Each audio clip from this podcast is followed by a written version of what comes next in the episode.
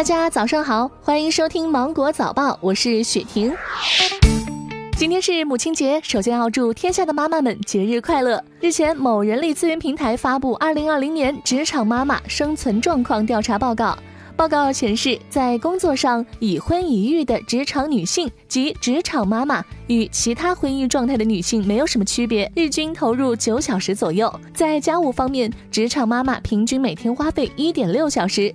可见，家务对于部分职场女性来说，可以算是工作之外的另一大重担了。同时，百分之十一点六的职场妈妈在婚育阶段被调岗或降薪，百分之二十六点三的职场妈妈曾经因为照顾家庭被迫放弃事业发展，超过了四分之一。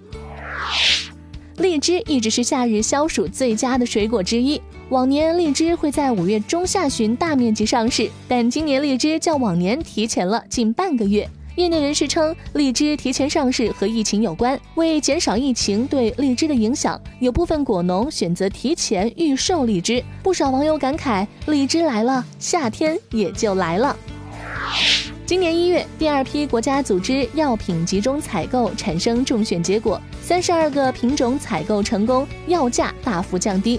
三十二个品种中包括很多老百姓耳熟能详的药品，比如解热镇痛药对乙酰氨基酚、抗生素类阿莫西林、糖尿病用药阿卡波糖、牙疼会用到的甲硝唑片、高血压用药富马酸比索洛尔等，其中还有四款原研药。四月开始，中选结果在全国各地落地，这些药品正在进入医院，患者可以陆续买到这些大幅降价的药品了。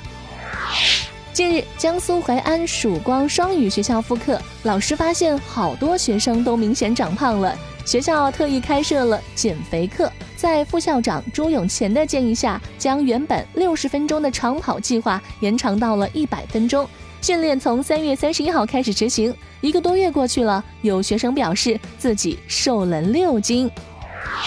最近，安徽铜陵警方接到报警称某路段有人酒驾。报警的女孩称自己的父亲喝了酒，担心其酒后驾驶，希望警察来阻止。随后，女孩的父亲赶来，表示自己是车子停好了之后才喝酒的。经民警劝导，父亲理解了女儿的担忧，承诺不酒后开车。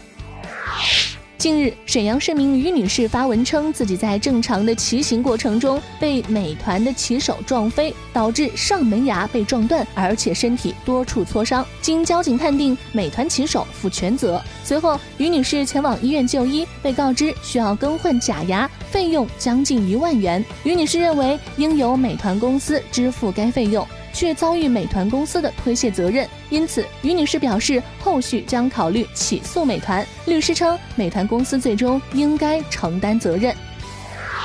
随着天气变热，加上长期戴口罩，从近期医院的接诊情况来看，面部出现了痤疮、脱屑、红斑、瘙痒等症状的患者明显增多。医生建议戴口罩之前要在脸上涂一下润肤乳，不戴劣质口罩。